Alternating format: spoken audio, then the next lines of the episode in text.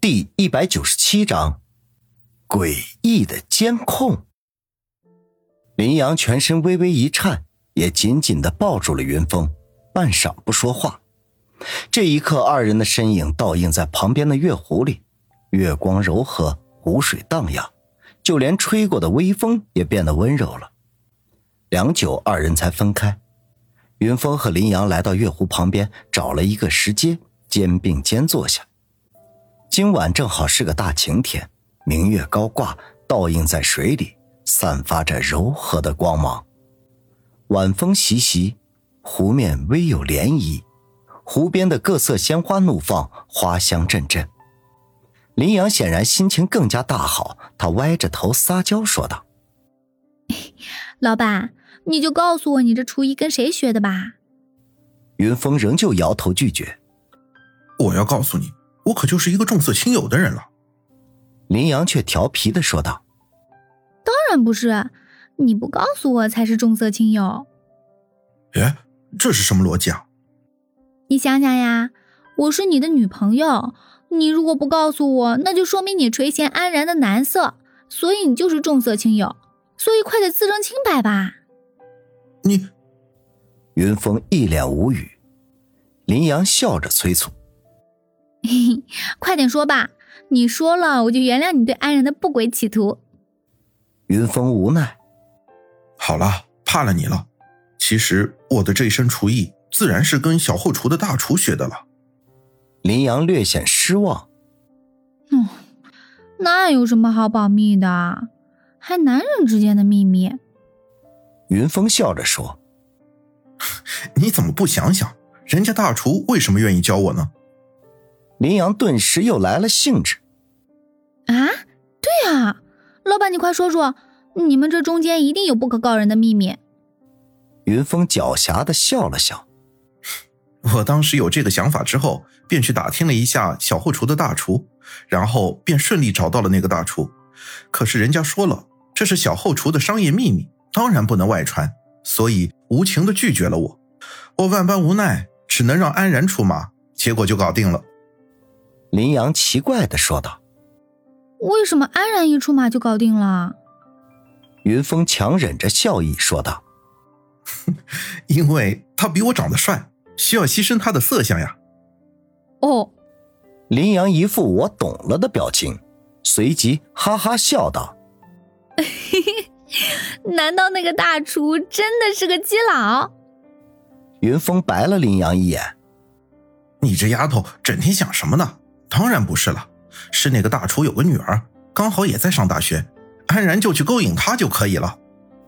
林阳顿时一脸失望的说：“啊，原来是这样啊！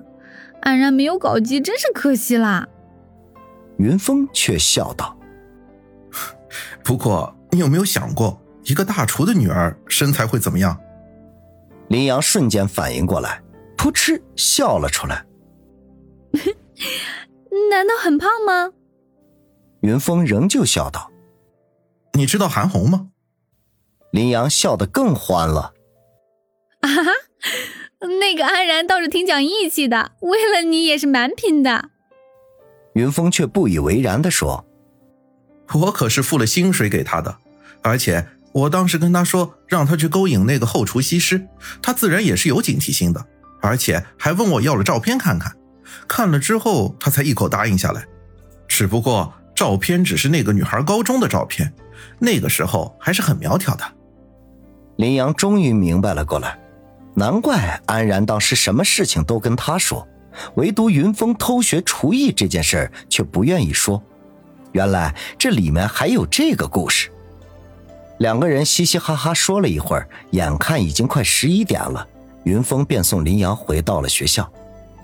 第二天一早，云峰早早的来到了侦探所。刚到侦探所，发现其他人居然也都到了。方寸一见到他，便马上匆忙的说道：“老板，你赶紧下来看看这个视频吧。”云峰便和其他人一起围了上去。只见视频里面显示的，居然是邓思远的家。云峰明白了过来，这个视频应该是邓鹏程家那个隐藏摄像头的监控。但是邓鹏程交给他的，他带回来之后就交给了方寸，让方寸看看是否有什么诡异的地方。现在看来，方寸显然是发现了问题。云峰看了一会儿，里面完整记录了邓思远失踪的情况，一切都和邓鹏程家的保姆刘姐说的很吻合，并没有什么特别的地方。而且难能可贵的是，这个监控录下来的视频居然还有声音。剑来。很快，视频便到了最后，刘姐已经发现邓思远失踪，然后就匆忙的打电话，并跑出了房间。林阳首先忍不住，一脸奇怪的问道：“这视频有什么问题？”方寸却嘘了一声：“你们仔细听。”说着，居然把电脑的声音调大了。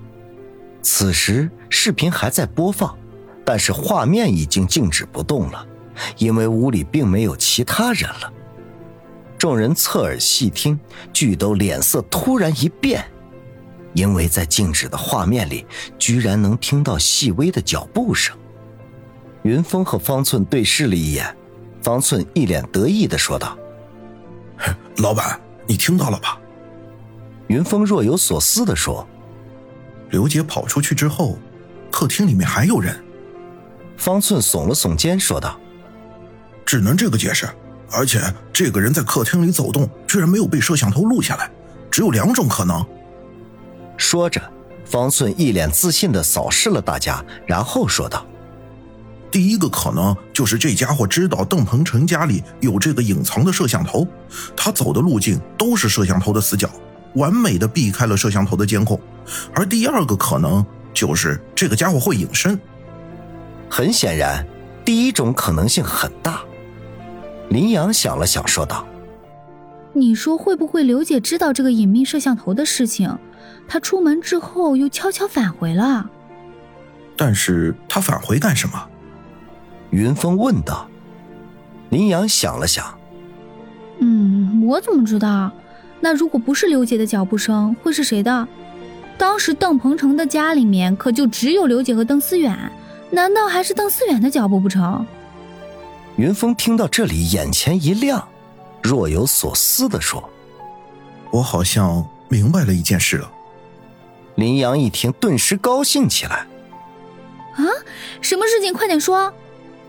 云峰却摇了摇头：“我还得找个人确认一下。”说不定我们就能找到邓思远了。其他人一听，也都兴奋了起来。那毕竟找到邓思远，就相当于找到了一千万呢。众人异口同声的说道：“找谁？”云峰看了看众人，慢条斯理的说：“邓思远的小学同学，也就是邓思远的邻居，宁家。”